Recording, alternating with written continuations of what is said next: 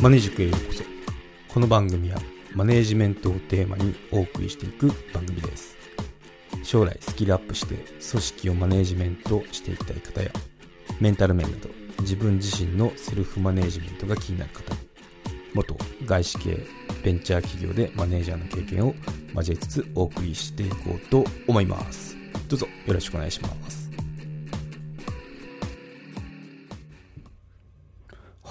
今回は芸達者バイリンガル当たり前。数カ数カ国語話す人たちに囲まれてっていうことをテーマに話していこうと思います。そうですね。大の通りなんですけど結構同僚たち、まあ、一緒にその働いた人たちってああ芸達者だなって思いましたね。うん。あの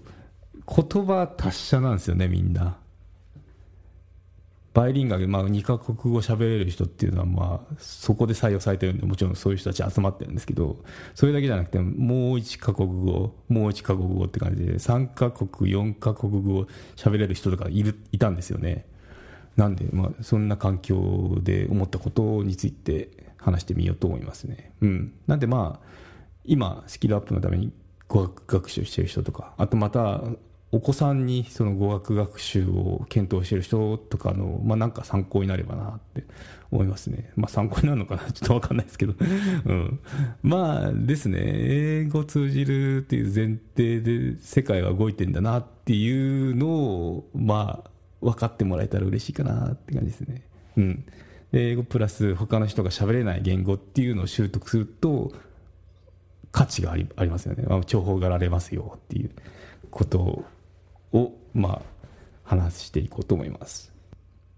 まあ、日本法人だったんですよね、外資といえども。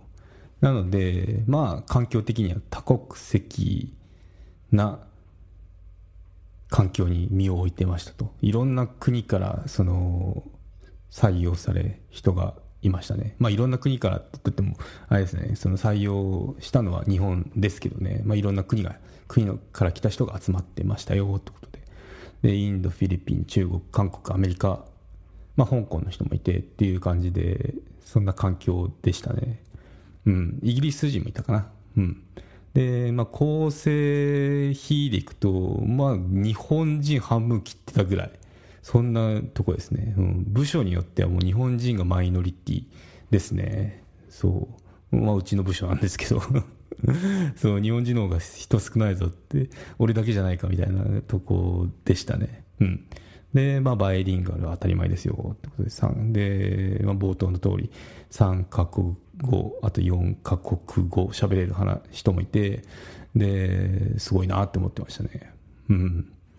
となると、まあ、どうなるかっていうと、まあ、公用語って自然と英語になるんですよね。うん。で、まあ、日本語喋れない人っていうのも中にはいるんですよ。そのアメリカ出身の人とかいうあとインド出身とかいうと、まあ、そういう人たちが疎外感を感じないように、まあ、そういう人がもしいたら話してる場で会議とかあとまあ打ち合わせとか普通の日常のその立ち話でもいたら、まあ、英語に切り替えるっていうルールがありましたね。暗黙のルールだったんですけど、まあ、一回会議でそのちょっとあれは良くないねって日本語だけで盛り上がっちゃったことがあって、まあ、そこでもルールとしても作ったポリシーを作りましたね、うん、っていうのもあって、うん、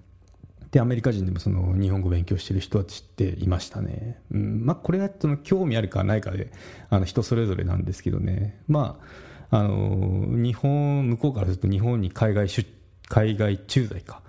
してる人なんで、まあ、興味ある人っていうのがいたりして。で、うん、どんどんこの日に日に英語英語じゃない日本語が上達してるのを見て面白いなって思いましたね。すごいなって面白いっていうかすごいなって思いましたね、うん、で発音とかも完璧なんですよね。うん。まあ、学校にも通ってたって言ってましたけど、まあ、今っていろんな教材にあふれてると思うんですよ。YouTube 見てみたりとかあと、まあ、映画とかアニメとかあったりするのでうん、きっとそこでこう自然な話し方っていうのが身につくのかなとは思いましたね。うん、で、まあ、アメリカ人の友達とかでも、あのすごい日本語に流暢な人がいてでその友達がそのアメリカ人の別の人に、まあ、日本語でなんか喋ってる時にそれは外国人のアクセントだよとか言って指摘してるぐらいなんかそんなあの光景を見て面白いなって思いましたね。うん、で、まあ、意外とアニメの影響ってすごいなって思ったのが、まあ、ボストン行った時にいろいろ立ち話とかしてる時に、まあ、隠れ日本語勉強してる人っていましたね。うん。で、そう、実は日本語勉強してんだ。しかもなんかスクールに通ってとか言って、で、なんか文法を教えてとかやっぱ来たりするんですけど、でそういう人になんか話してみてよとか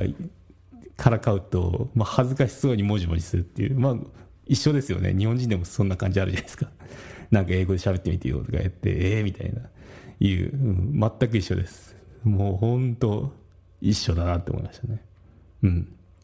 で、まあ、どういうこと思ったかって、そういう環境に身を置いてっていうのが、うん。まあ、もう、こうなると英語喋るの当たり前って感じですよね。うん。まあ、そもそもそういう人たちが集まってる環境なんで、まあ、そう言えばそうの通りなんですけどね。うん。まあ、昔だったらちょっと特殊な、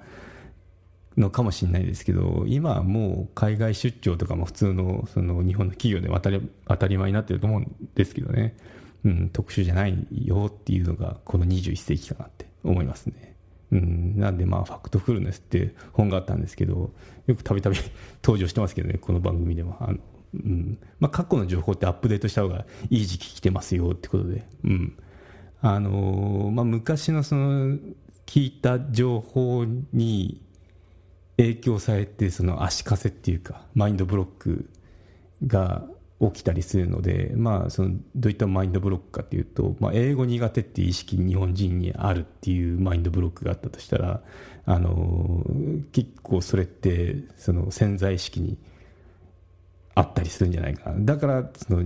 苦手意識っていうのが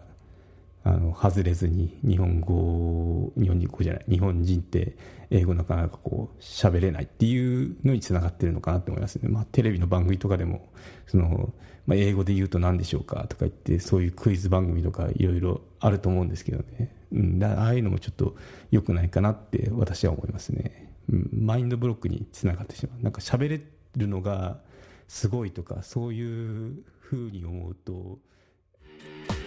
マネージク有料チャンネルのご案内をいたします。Apple のサービスが始まり次第、有料版チャンネルマネージクプレミアムが Apple のポッドキャストで開始されます。マネージメントや人事など、組織運営のことですので、全体公開ではなかなかお話しできない、踏み込んだ話を配信予定です。